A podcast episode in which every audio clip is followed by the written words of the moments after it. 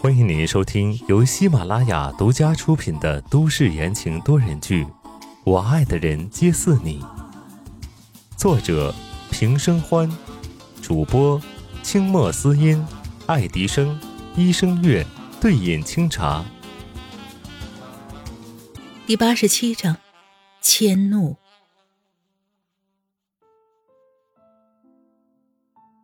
温之夏跌跌撞撞的跑到医院。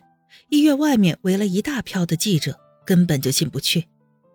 还好当时在照顾宋时清的时候，他把医院上上下下都摸得清楚，立马悄悄地走到医院一个不起眼的小门，无声无息地溜了进去，直奔急诊室。急诊室外，白思年阴沉着脸站在门外，浑身都是僵硬的血，眼睛里面闪着嗜血的光，好像是从地狱来的恶魔。宋时清皱着眉头看向白思年，按照白思年的性子，恐怕这件事情不会就这么算了。白思，闭嘴！宋时清才说出两个字，白思年猛然抬头打断了他的话：“要不是你让燕燕开一个什么发布会，他就不会出事的。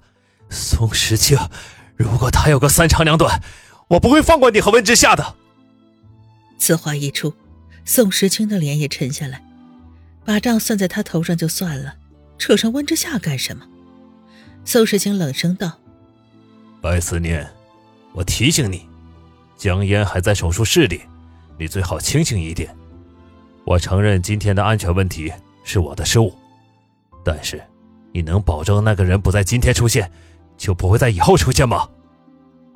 白思年眼睛红彤彤的，死死的盯着宋时清。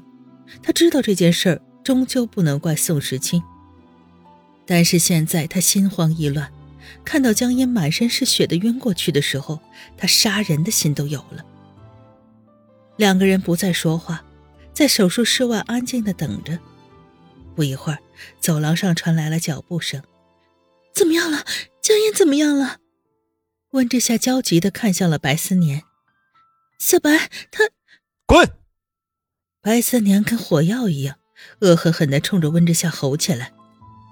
就为了你跟宋时清，他流了这么多的血，你最好现在不要出现在我的面前，不然，不然我会做出什么，我自己都不知道。温之夏的脸色煞白，哆嗦着停止了说话，一点都不敢出声。白思年，宋时清见状，火气噌的窜到了脑门上，他一把将温之夏拉起来，眼神冰冷，一字一句的提醒道：“别忘了。”我刚刚说的话。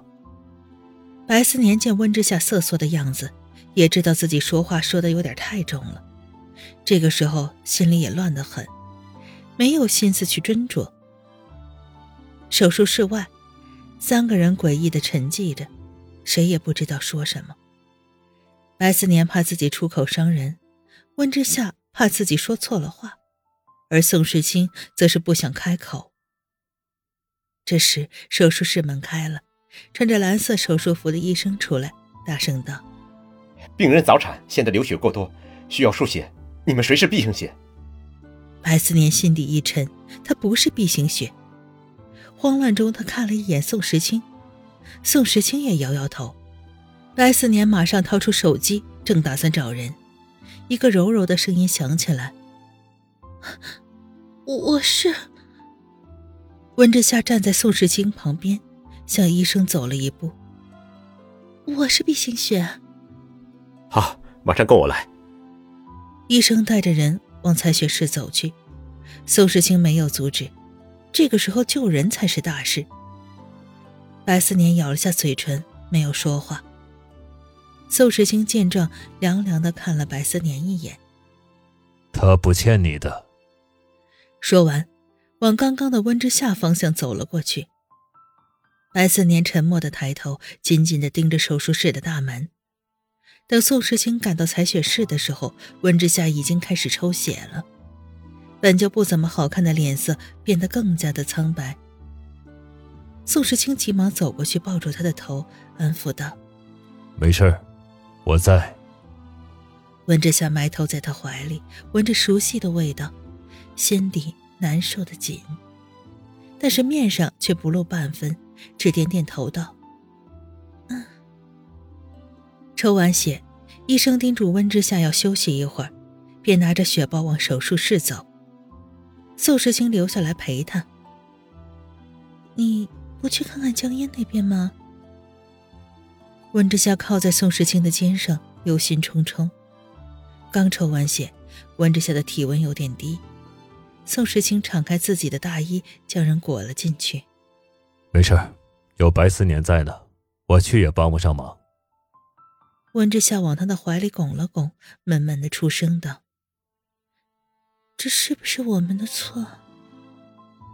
宋时清摸摸他的头，嗓音低沉：“没有人错，这只是个意外。”温之夏紧紧的闭上了双眼，他不想有人出事，他只是单纯的想和抱着他的这个男人多一点相处的时间。难道是老天要惩罚他的自私，才让他身边的人付出这样的代价？这是在提醒他。该放开了吗？宋时清，温之夏的声音小到几乎都听不到了。我想去手术室外面等。宋时清感觉到温之夏微微的颤抖，只是认为他为了江烟的事情自责，让他亲自去看看也好，免得他又胡思乱想，于是便答应下来。好，我带你去。两人回到手术区等候，白思年已经冷静多了。他看到温之夏虚弱的样子，也扭开了头。小白，温之夏手足无措的叫了一声。宋时清见他这副小心翼翼的模样，正要发火。白思年对着温之夏道：“过来坐，刚刚输了血的人，也不知道多休息会儿。”语气虽然还很僵硬，但是话里话外都是关心。温之夏笑了，他走过去，坐在白思年身旁。小白，你不用担心，江小姐不会有事的。提到江烟，白思年的神色又凝重起来，他点了点头，一定不会有事的，放心吧。宋时清走过来，站在两人面前。这里是东港市最好的医院，有最好的医生。如果他们让江烟出事，江七伟还不把这拆了？话音刚落，手术室的灯灭了，门打开，一个医生走出来。医生怎么样了？白思年迫不及待的走上前去，抓着医生问道。医生笑了：“啊，母子平安。”白思年脸上的阴霾尽数散尽，如释重负的舒了口气。啊，他没事就好，没事就好。这时江烟被推了出来，白思年快步上前，守在一栋病床的边上。一群人浩浩荡荡的向病房那边走去。温之夏本来也打算跟上，但宋时清拉住了他。他不解的看向宋时清：“我们。”不过去看看吗？等等，不急。宋时清笑着答应道，转而看向医生问道：“是个儿子？”医生点点头：“啊，是的，只不过由于早产，我们还要给孩子做一个全面的检查，现在送进了保温箱，等结果出来后会通知你们的。”这时温之夏才反应过来，所有人都去关心江烟。竟然忘记了还有个小的。好的，辛苦了。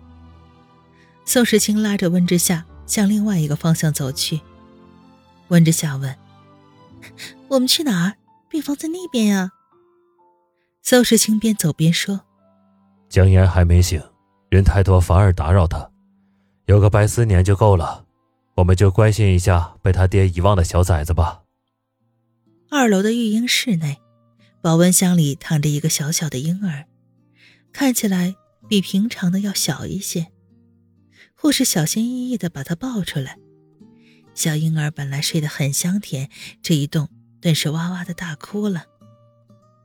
育婴室玻璃前站着的两个人看到这一幕，忍不住笑了。这小家伙以后肯定不是个省油的灯。宋世清挑了挑眉，评价道：“以后白思年、江烟有的忙了。”温之夏眼睛粘在那小小的婴儿身上挪不开。嗯，看起来很健康，真好。宋时清见状笑道：“这么喜欢，我们也可以生一个。”闻言，温之夏的笑容凝固了。那场意外让她受孕很困难，以后会不会有孩子呢？而且现在也来不及吧。温之夏假装没有听宋时清的话，转头道：“走吧，看完小的，我们再去看看大的。”宋时清拉住了温之夏，大掌紧紧的包裹着温之夏的手，牵着她向外走去。“不用了，刚刚白思年让我们回去，等江岩醒了，我们再来就好。”“真的没关系吗？”“没关系，你抽了那么多血，也要好好休息。”两人牵着手走远了，温之夏偷偷的回头看了眼充满新生命的育婴室，再抬头看了看宋时清，眼角泄露了苦涩。他以后也会有一个属于他的宝宝吧，而他跟他，注定不能在一起。听众朋友们，本集播讲完毕，感谢您的收听。